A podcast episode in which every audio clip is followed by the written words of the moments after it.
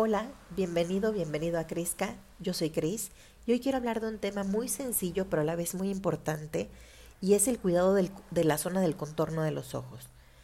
Es muy común que vengan a nosotros intentando remediar el daño, sobre todo por bolsas, flacidez, arrugas profundas o comúnmente llamadas patas de gallo, que se forman en esta zona.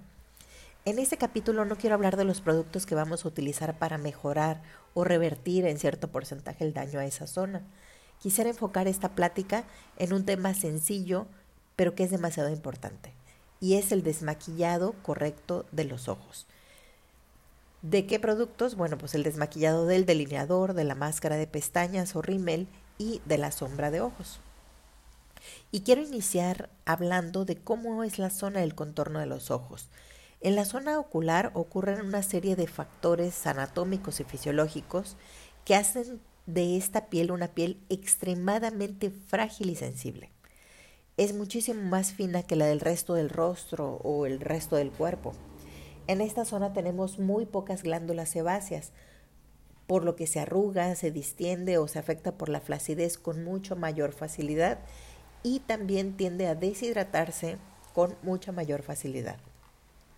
Entonces, la importancia del desmaquillado correcto nos va a ayudar a evitar que se provoque este daño o evitar que ese daño se vuelva pues un problema mayor. Si estás en tus años, en tus 20, pues esta, esta plática te va a servir para evitar ese daño y si el daño ya está presente, vas a ayudarte con este cambio de hábitos de desmaquillado más el uso correcto de productos para que esto, eh, estas arrugas o la flacidez eviten acentuarse e incluso se pueda revertir en cierto porcentaje. Y bueno, regresando al tema del desmaquillado, vamos a centrarnos en tres factores fundamentales al desmaquillar. Y estos son el producto, la herramienta y la técnica. Y empezando con el producto, quiero platicarles de los ingredientes que vamos a evitar en un producto desmaquillante. Y estos son alcohol, por obvias razones, fragancia o perfume. ¿Cómo nos damos cuenta de la fragancia o el perfume? Pues número uno es revisando la etiqueta del desmaquillante. Y número dos es oliendo el producto. Si el producto huele rico, de verdad descártalo. El desmaquillante debe estar incluso libre de aceites esenciales, porque aunque son naturales, son demasiado fuertes para esta zona. Otro ingrediente a evitar son los aceites eh, minerales que son derivados del petróleo y lo que también pues provoca o tiende a provocar quistes milium. Bueno, vamos a hablar en otra ocasión de los quistes milium. Y el último, eh, los últimos productos a evitar son los abrasivos, los químicos abrasivos para eliminar el maquillaje a prueba de agua, que pues el maquillaje a prueba de agua ya es algo muy común hoy en día y sobre todo muy común en esta zona que es cálida y húmeda. Como segundo factor, quiero hablar de la herramienta, que es de suma importancia. Es muy común, muy común utilizar herramienta inadecuada y terminamos restregando el ojo con toallas faciales de baño. De estas eh, toallitas, que aunque son pequeñitas y están marcadas como toallas faciales, están hechas con la misma tela que con la que te eh, secas el cuerpo.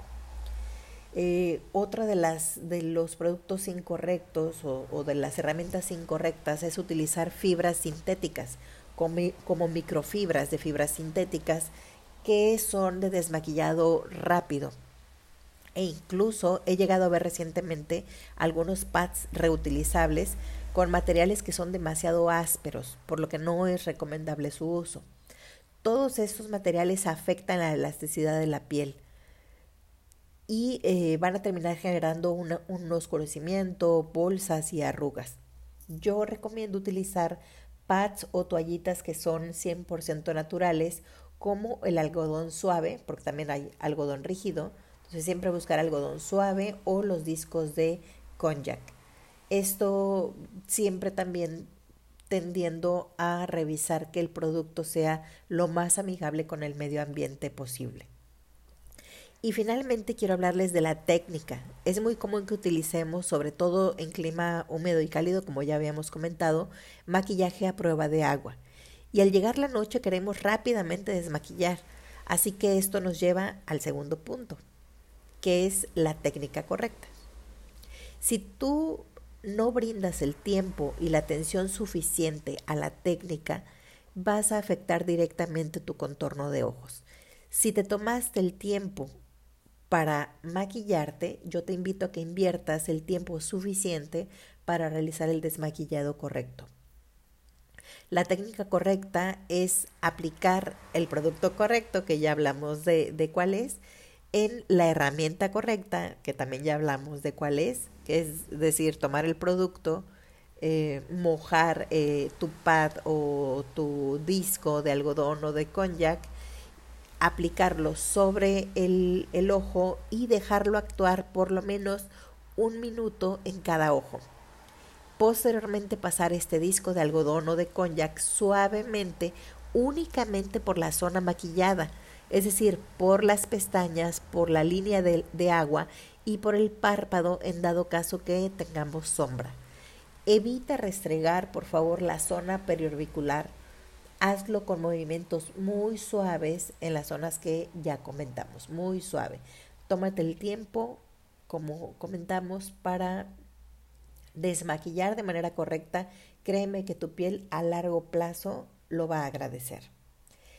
Y bien, eh, con estos breves datos damos por concluido esta primera plática y la intención es hacer pequeñas charlas con información que hemos recopilado en todo este tiempo y que puede ser útil para ti y las personas que tú amas. Recuerda compartir este podcast con las personas que amas y encontrarnos en Facebook como La Casa de Crisca, en web e Instagram como crisca.com.mx y les mando un abrazo afectuoso y pronto estaremos compartiendo muchísima más información.